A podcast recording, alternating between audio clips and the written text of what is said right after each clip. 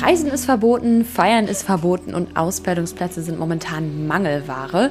Willkommen beim WWF-Podcast Überleben. Ich bin Rebecca Gehrig und will heute mit euch über ein sehr aktuelles und dringendes Thema sprechen. Nämlich die Frage, ob die jungen Leute in Zeiten von Corona und Klimakrise doppelt verlieren. Haben wir es vielleicht sogar mit einer Generation der Loser zu tun? Und wenn ja, was können wir eigentlich dagegen machen?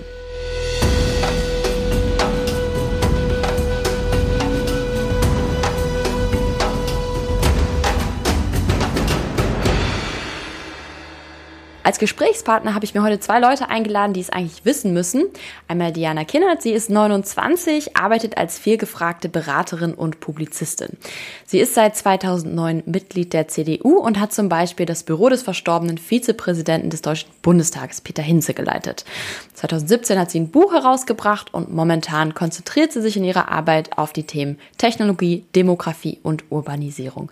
Hallo Diana, schön, dass du da bist. Guten Tag, hallo. Und wenn wir über die Jugend und das Klima sprechen, dann kommen wir an Fridays for Future ja nicht vorbei. Deswegen haben wir heute Nick Heubeck mit dabei. Er ist 22 Jahre alt und studiert Kommunikation und Politik in Bamberg. Er ist seit Anfang 2019 bei Fridays for Future aktiv und ist dort für digitale Kommunikation und Presse verantwortlich. Hey Nick, schön, dass du dir Zeit genommen hast. Guten Morgen, hallo. Ich bin Rebecca Gehrig, 28 und Pressesprecherin beim WWF und als ich das erste Mal das Wort Generation Loser gehört habe, da bin ich erstmal ein bisschen wütend geworden, weil da ging es ja auch um meine Generation. Und dann habe ich mir ein paar Zahlen angeguckt, die tatsächlich ein recht dunkles Bild zeichnen. Zum Beispiel die Bundesagentur für Arbeit, die hat bis Juli 2020 gemeldet, dass es Corona-bedingt 12.000 Leute ohne Ausbildungsplatz mehr gibt als im Vorjahr.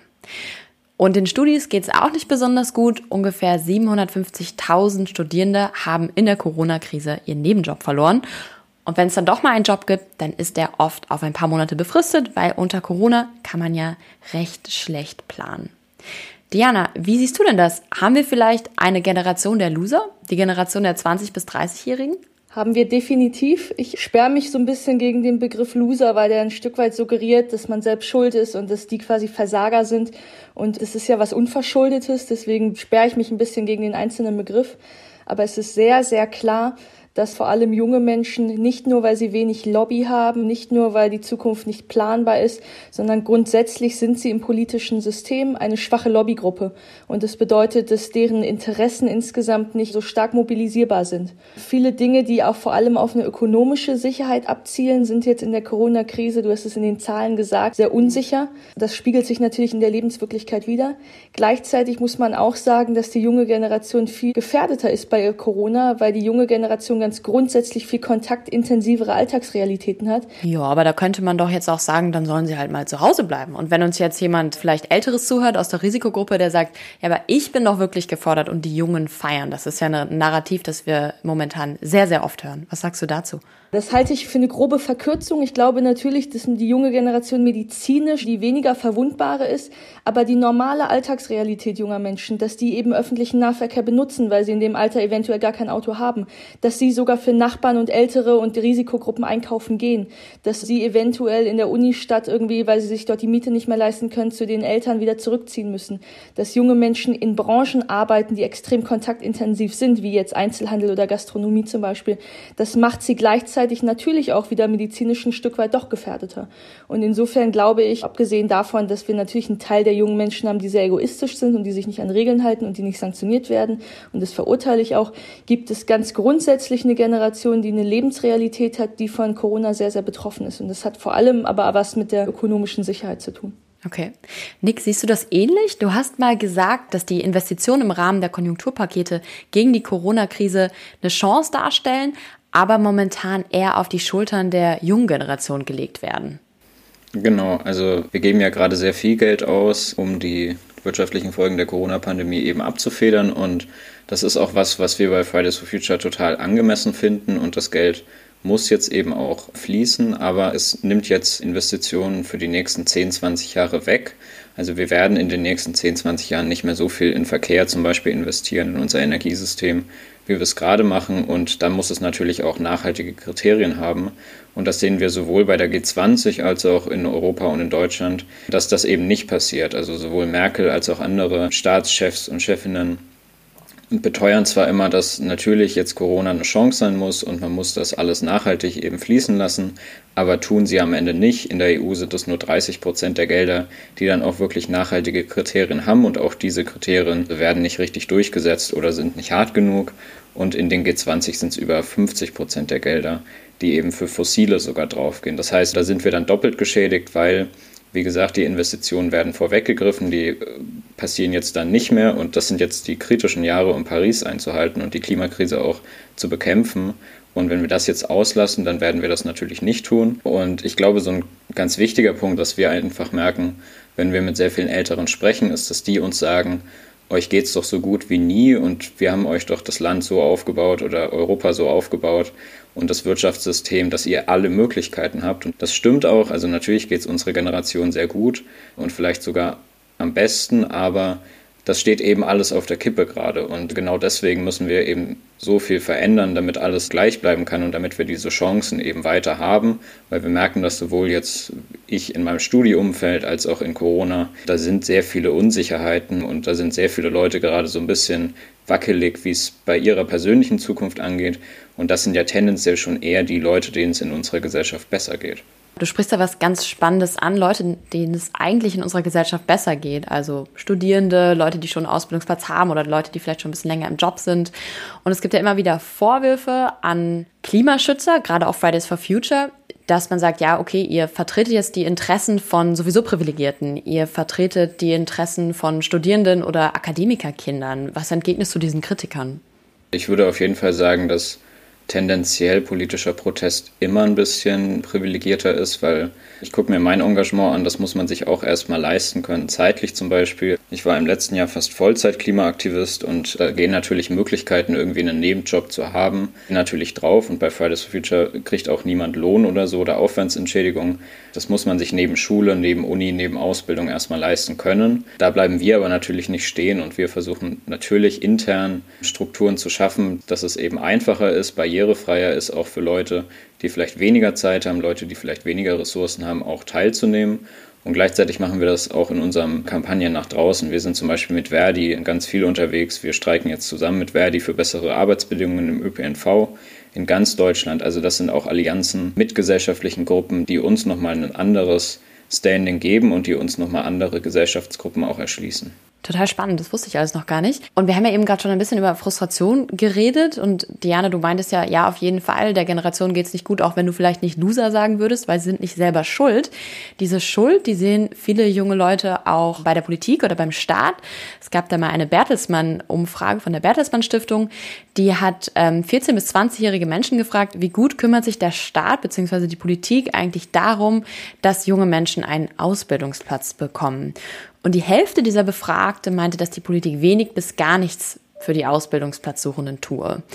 Und 30 Prozent sehen zwar Anstrengungen der Politik, halten sie aber nicht für ausreichend. Du bist ja politisch aktiv. Wie siehst du denn das? Was könnte die Politik ändern, um diesen jungen Leuten, die eben, wie du eben meintest, keine Lobby haben, ein bisschen mehr unter die Arme zu greifen? Ich traue dieser Zahl nicht ganz. Also ich glaube, dass die natürlich valide aufgenommen wurde. Ich denke aber schon, gerade wenn ich im Sozialministerium bin, im Arbeitsministerium bin, im Wirtschaftsministerium bin, dass ein sehr großer Schwerpunkt in der parlamentarischen Arbeit, in der ministeriellen Arbeit darin besteht, wie die Zukunftsperspektiven in der Wirtschaft für eine nachwachsende Generation liegen. Ich glaube, das ist wahrscheinlich immer noch nicht ausreichend. Das hat sicher was damit zu tun mit einer demografischen Entwicklung, wo wir immer weniger junge Leute haben. Das hat sicher was auch damit zu tun mit einer Art von Akademisierung, irgendwie gerade auch in Deutschland, wo Ausbildungsplätze, was eigentlich gerade mit der dualen Ausbildung ein großes Fund in Deutschland ist, wo das nicht so sehr geschätzt wird, ähm, wie es eigentlich sollte. Und ich glaube aber schon, und da will ich mich Nick so ein bisschen anschließen, dass ich auch immer das Gefühl hatte in den letzten Jahren, wenn es unserer Wirtschaft besonders gut geht, dann ist da eigentlich guter Spielraum dafür, dass man ein bisschen über Innovation und über neue Transformationspfade sprechen kann. Aber genau jetzt, wo es eigentlich eben auf der Kippe steht, wo wir an einem Scheideweg sind, wo Wirtschaft sich entscheiden muss, wie stelle ich mich für die nächsten Jahrzehnte vielleicht auch auf, sind sie aber in so einer Notsituation, dass das Narrativ eher darin besteht, ähm, alles linear fortzuführen und gleich zu bewahren, statt da eigentlich Anreizpunkte für den Morgen zu setzen.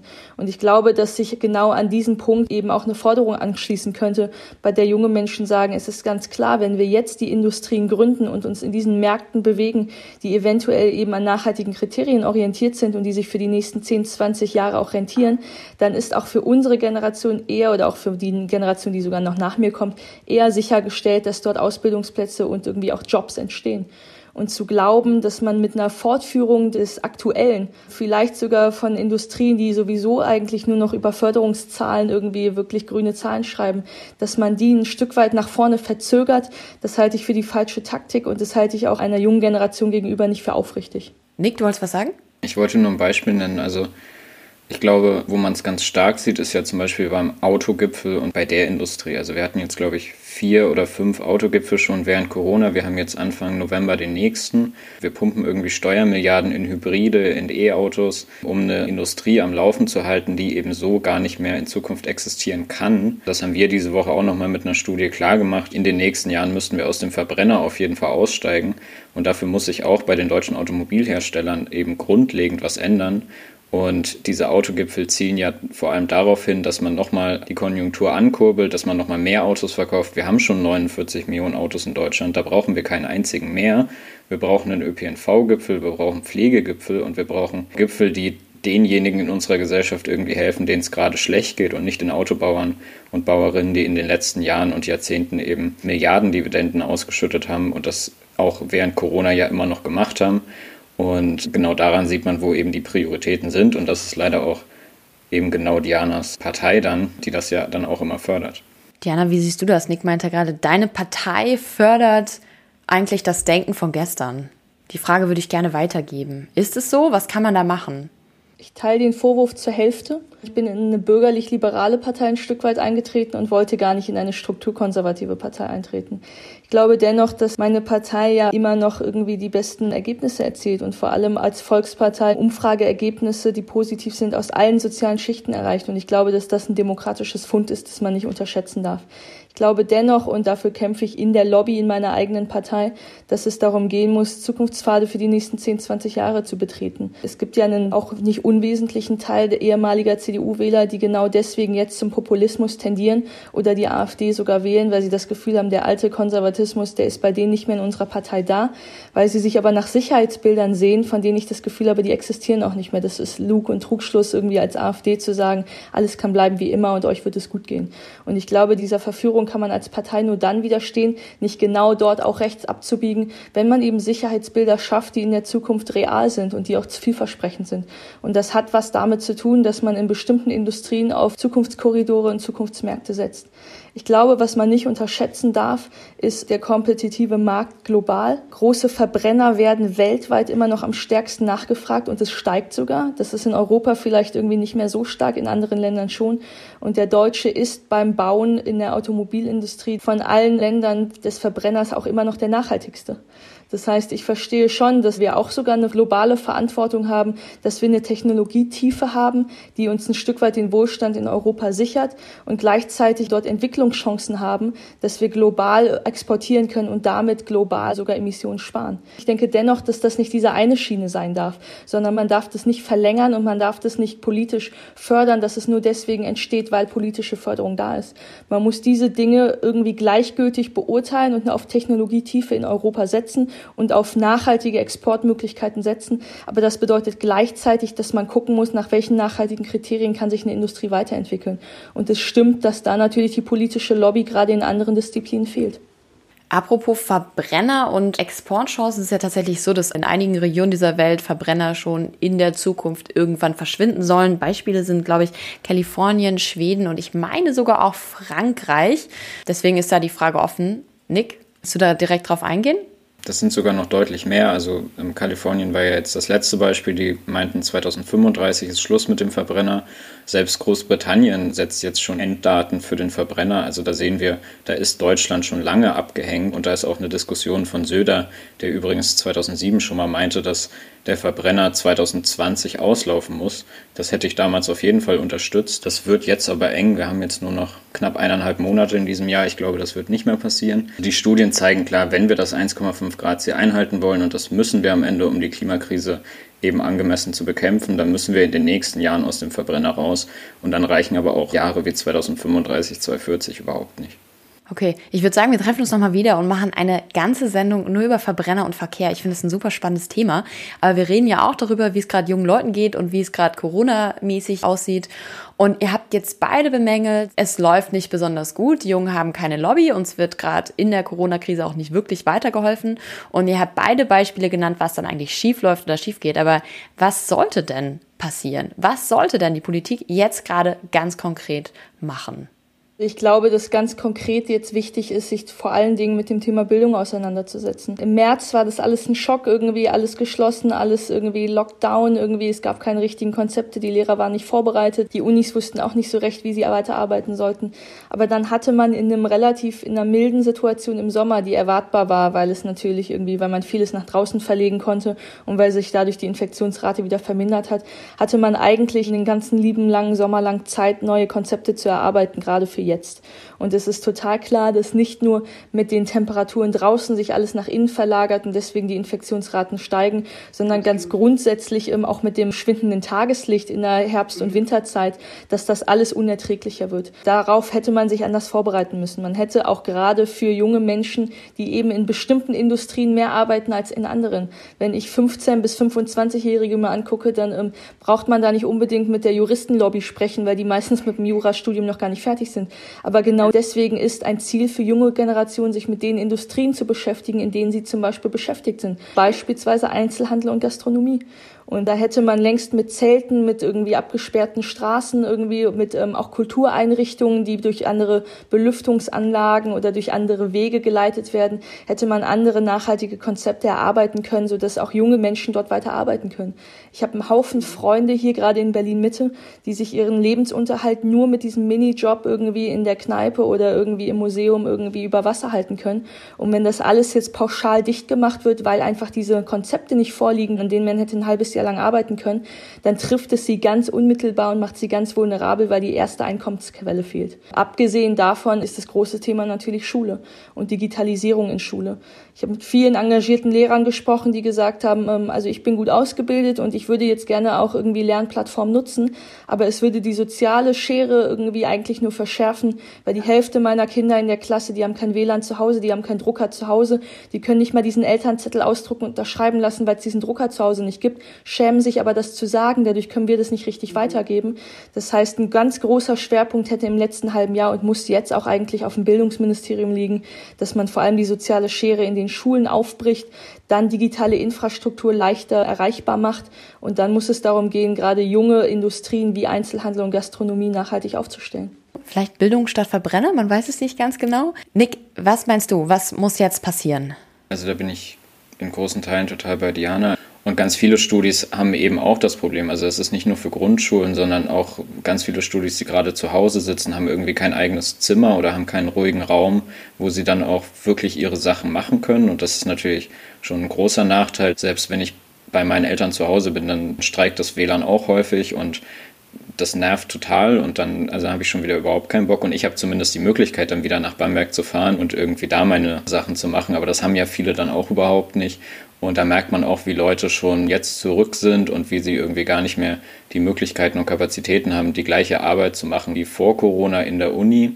Und gleichzeitig auch ganz viele Finanzsorgen einfach, wo Leute jetzt ihre Minijobs verloren haben, sei es beim Kellnern, sei es irgendwie in einem Supermarkt oder so, die teilweise auch Leute entlassen haben, vor allem eben StudentInnen, die wenig verdient haben, die vielleicht nur 450 Euro Angestellte waren und dann natürlich auch sehr schnell irgendwie weg vom Fenster waren bei ihren ArbeitgeberInnen.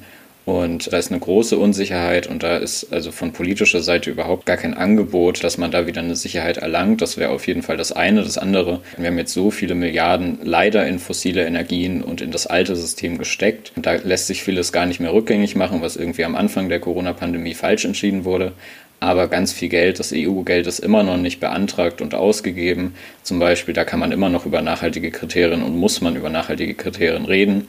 Wie gesagt, wir haben jetzt in Deutschland nochmal neue Gipfel, das muss man da auch machen. Also wir haben noch sehr viele Milliarden, die jetzt ausgegeben werden und da kann man die Transformation immer noch gut lenken. Ja, du hast jetzt schon öfter oder beide von euch, ihr habt schon öfter den Begriff Nachhaltigkeitskriterien verwendet. Der WWF, der lobbyiert ein bisschen für Nachhaltigkeitsstandard oder eine EU-Taxonomie nennen wir das. Das heißt, all das Geld, nicht nur in der Corona-Pandemie, sondern einfach so generell, was an Subventionen in den Markt gepumpt wird, soll anhand von Nachhaltigkeitskriterien eingeordnet werden. Und dann kann man mal gucken, okay, bringt uns das eigentlich was? Wem bringt es was? Bringt es der Umwelt was? Bringt es sozial etwas? Nick, ist das ungefähr, was du meinst oder was meinst du mit diesem sperrigen Wort Nachhaltigkeitskriterien? Kriterien. Die Taxonomie kann eine Hilfestellung sein, auf jeden Fall. Wir müssen halt aufpassen, dass das ganze Geld, was wir ausgeben, vor allem wenn es in die emissionsstarken Industrien geht, dass das eben Paris-konform ist. Das heißt, man muss es überprüfbar machen, wo geht das Geld hin, fördert das wieder fossile Technologien oder nicht, oder fördert es, dass wir wegkommen von fossilen Technologien. Und das ist eben genau die Frage. Dafür braucht es Transparenz. Wir sprechen zum Beispiel mit dem Sustainable Finance Beirat der Bundesregierung gerade ganz viel, der da natürlich guckt, welche Kriterien kann man da auferlegen, wie kann man Paris irgendwie auch auf den Finanzsektor überstülpen. Und da sind noch sehr viele Schritte zu tun, aber die großen Drehräder wissen wir ja auch. Also wir wissen zum Beispiel, dass wir einen Kohleausstieg brauchen, der durch Corona ja auch beschleunigt wird. Und wir brauchen eine Verkehrswende, wo es auch Möglichkeiten gäbe, in Corona das nochmal zu fördern. In ganz vielen Städten, Paris, London, sehen wir, dass das auch getan wird, in Deutschland leider weniger. Also das sind diese Maßnahmen. Wir müssen alles Geld, was wir ausgeben, auf Paris eben überprüfen und dann gucken, hilft das im Kampf gegen die Klimakrise oder fördert das eben altes System, das aus Kohle und Öl und Gas besteht. Okay, wir haben besprochen, ja, die junge Generation leidet unter Corona. Diana Kindert sagt aber, nee, Loser sind wir deswegen trotzdem nicht, denn größtenteils sind wir einfach nicht selber schuld. Und Nick Holbeck stimmt zu und sagt, junge Leute, die werden einfach nicht genug in politische Prozesse mit eingebunden. Ich stelle fest, es herrscht auf jeden Fall Unsicherheit in Bezug auf die Zukunftsplanung und das wahrscheinlich nicht nur bei jungen Leuten. Wir haben wahrscheinlich jetzt auch viele Hörer und Hörerinnen, die auch gerade etwas verunsichert sind, wie es denn bei ihnen persönlich in Zukunft weitergeht. Und im WWF-Podcast Überleben geht es ja immer auch um Lösungsvorschläge. Nick, du bist jeden Freitag auf der Straße unterwegs, also zumindest wenn die Demo unter Corona-Auflagen stattfindet. Was kann man denn tun gegen die Klimakrise? Und was kann man tun gegen Zukunftsängste in der Corona-Pandemie? Also ich bin tatsächlich nicht jeden Freitag auf der Straße, weil ich ja vor allem Digitales organisiere. Das heißt, das ist sehr viel Laptop-Zeit leider. Wir haben das selber sehr stark gemerkt und ich auch persönlich. 2018 kam ich so in dieses Thema rein und war auch sehr erschlagen von diesen ganzen Fakten und wie wenig auch darüber gesprochen wurde. Und ich glaube, Fridays for Future ist da auch das beste Beispiel, wie man was dagegen tun kann und wie man sich selber auch ermächtigen kann, jetzt auch als junger Mensch das Thema auf die Agenda zu bringen und auch Lösungsvorschläge auf die Agenda zu bringen. Was genau daran ist so das Gute, das Wichtige? Also das Wichtige ist, dass sich ja eigentlich eine Generation, die politisch überhaupt kein Gehör hatte, weil sie irgendwie nicht wählen durfte, vielleicht auch nicht wählen darf bisher. Wir haben ja auch sehr viele junge Leute vor allem, sehr viele SchülerInnen, dass die sich selbst ermächtigt hat und wir haben die Klimakrise im letzten Jahr auf die Titelseiten gebracht und das zeigt natürlich schon, dass da was vorangegangen ist. Jetzt geht es natürlich um die Umsetzung und da brauchen wir noch viel mehr gesellschaftlichen Druck und unser Durchschnittsalter war, glaube ich, schon Mitte letzten Jahres bei 32 Jahren. Also wir sind nicht nur eine SchülerInnenbewegung und das ist natürlich dadurch auch bekräftigt, dass bei den großen Streiks über eine Million Leute da waren, jetzt im September letzten Jahres. Also sehr viele Ältere. Absolut. Da organisieren ja auch große Umweltorganisationen wie der WWF. Wir sind da ja auch immer mitgliederstark vertreten. Genau, da sind wir auch sehr dankbar dafür. Sehr viele gesellschaftliche Gruppen, die eben gar nicht Schülerinnen und Studierende, Auszubildende nur sind, haben sich da schon angeschlossen, Parents for Future Scientists etc. Das heißt, es gibt für jeden eine Möglichkeit, in dieser Klimagerechtigkeitsbewegung auch seinen oder ihren Platz zu finden. Und das würde ich auch jedem mitgeben. Politischer Protest ist am Ende das, was darüber entscheiden wird, ob wir diese Klimakrise noch bekämpfen können oder nicht. Die Leute wenn sie nicht auf die Straße gehen können, dann sollen sie sich irgendwie auf ihrem Arbeitsplatz oder in ihrer Familie oder in ihren Vereinen oder so engagieren und sollen dafür nachhaltige Lösungen kämpfen, Leute aufrütteln, Leute mobilisieren. Und ich glaube, jede und jeder kann am Ende seinen oder ihren Teil dazu beitragen, dass diese Klimakrise bekämpft wird. Als junge Menschen, wir haben ja nie vorgegeben, dass wir jetzt die Lösung haben, 1,5 Grad einzuhalten. Wir haben immer gesagt, hört auf die Wissenschaft und wie wir das machen, das muss dann auch als gesamte Gesellschaft passieren. Und deswegen appellieren wir ja zum Beispiel auch an jede einzelne Partei, bis auf die AfD, da haben wir überhaupt keine Hoffnung und mit der möchten wir auch überhaupt nicht zusammenarbeiten. Aber jede demokratische Partei hat Paris 2016 unterschrieben im Bundestag und deswegen muss auch jede Partei einen Plan haben, Paris einzuhalten. Und gerade haben wir noch überhaupt keine Partei. Kannst du dich an einen Moment erinnern, wo du dich entschlossen hast, Klimaaktivist zu werden? Gab es da einen Aha-Moment, wo du sagst, jetzt reicht's? Jetzt gehe ich auf die Straße oder ich setze mich meinetwegen auch vor einen Laptop, aber ich verbringe wirklich große Teile meines Alltags damit, gegen die Klimakrise zu kämpfen mein erster Erweckungsmoment war, also ich bin großer Fußballfan und irgendwann habe ich dann mal gemerkt, dass Stadien ja auch großes Müllproblem haben mit Plastikbechern und anderen Abfallprodukten und da hatte ich dann dafür gekämpft, dass das größte deutsche Fußballstadion eben auf Mehrwegbecher umsteigt. Das war dann auch erfolgreich 2018. Und dann war so mein zweiter Erweckungsmoment die Kohlekommission, weil ein paar Dutzend Leute in dieser Kohlekommission ja darüber entschieden haben oder beraten haben, wann Deutschland aus der Kohleverstromung aussteigen soll. Und es war niemand dabei, der, glaube ich, jünger als 29 war. Also junge Leute saßen überhaupt nicht am Tisch. Und da hatte ich damals auch mit Luisa einen offenen Brief geschrieben. Wir haben uns da nochmal engagiert und dann bin ich da so in Fridays for Future reingerutscht. Also eigentlich eher so ein bisschen der Frust darüber, dass junge Leute überhaupt nicht an Tischen sitzen, überhaupt nicht mitverhandeln und die Perspektive, die ja beim Kohleausstieg zumindest eine der wichtigsten ist, weil wir werden ja die Konsequenzen tragen und tun das ja heute schon, da überhaupt nicht gehört wird. Alles klar. Nur für die Hörer und Hörerinnen, die nicht so tief sind mit Luisa, meintest du wahrscheinlich Luisa Neubauer von Fridays for Future. Ja. Und Diana, du engagierst dich in der CDU auch schon seit längerem. Du bist vielgefragte politische Beraterin auch. Hattest du mal einen Moment, wo du gesehen hast, okay, ich habe mich jetzt für etwas eingesetzt und damit habe ich etwas bewegt. Es hat sich etwas gedreht, weil ich mich dafür eingesetzt habe. Ich bin seit über zehn Jahren in der Partei und arbeite in verschiedenen Projekten. Das war immer mal wieder so. Da wüsste ich jetzt gar nicht, was so mein Lieblingsprojekt war.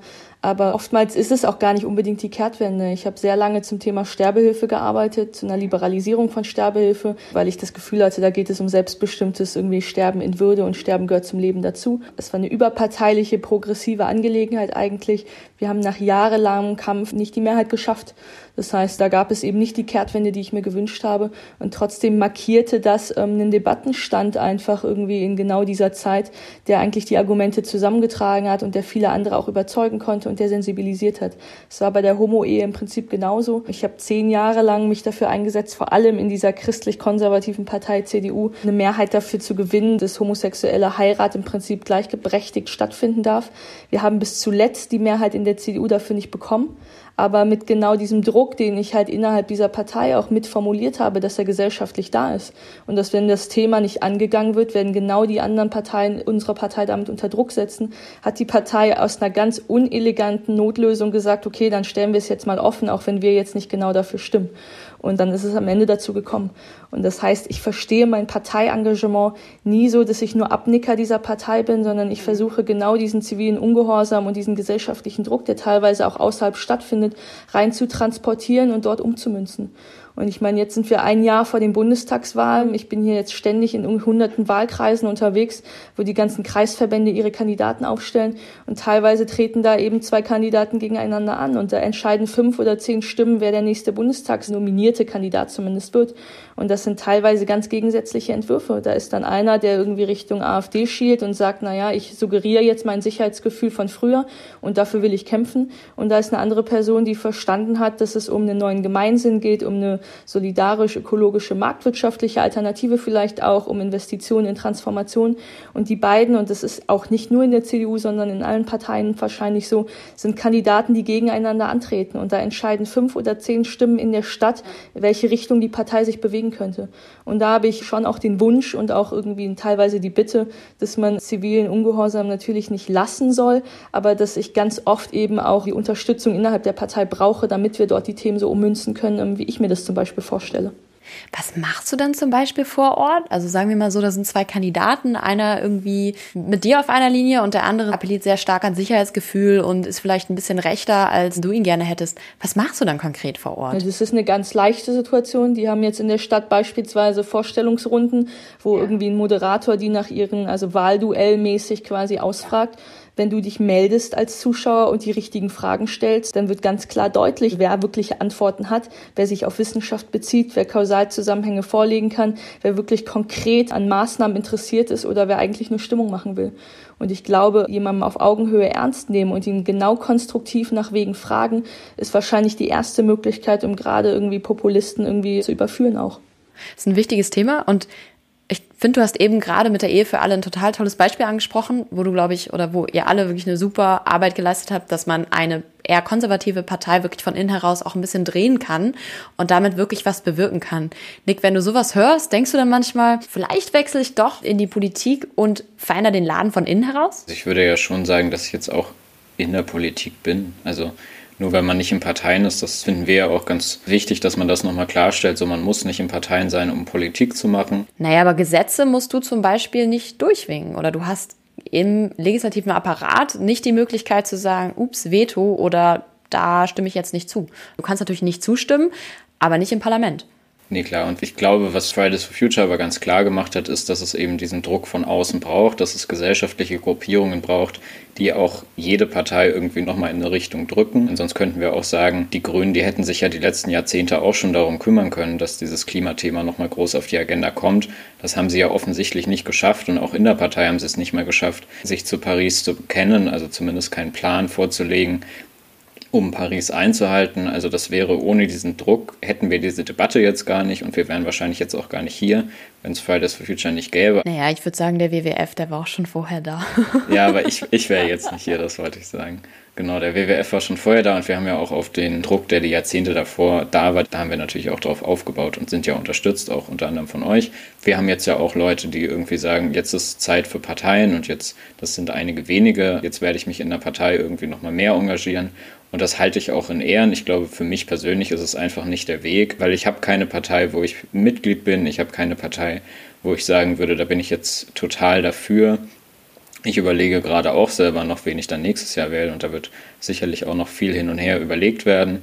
Und am Ende braucht es dann eben auch Leute, die von außen aktiv bleiben und die Möglichkeit haben, auf jede Partei einzuwirken, weil sie gerade nicht in einer Partei irgendwie verstrickt sind. Und das möchte ich mir gerne auch vorbehalten und in naher Zukunft werde ich da auf jeden Fall nicht aktiv werden. Nick Heubeck bleibt also in der Opposition außerhalb des Parlaments und Diana Kindert verändert die CDU weiterhin von innen. Es hat mir großen Spaß gemacht, mit euch beiden zu sprechen. Was ich heute mitnehme, ist, dass die Unsicherheit unter jungen Leuten momentan sehr groß ist und dass die Politik Geld in die Hand nehmen muss, um genau diese Unsicherheit zu bekämpfen. Das Geld muss erstmal in Bildung gesteckt werden. Dann muss aber auch geguckt werden, ob Geld wirklich nach Nachhaltigkeitskriterien vergeben wird.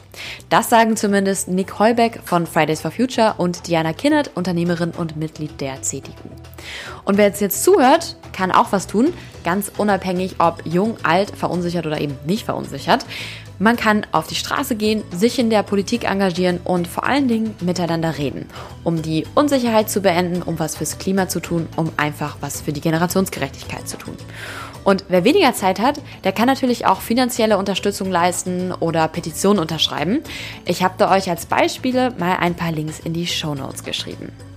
Ich bin Rebecca Gierig. Diana, Nick, vielen Dank fürs Gespräch. Ciao. Vielen Dank, dass wir hier sein durften. Ja, danke für die Einladung.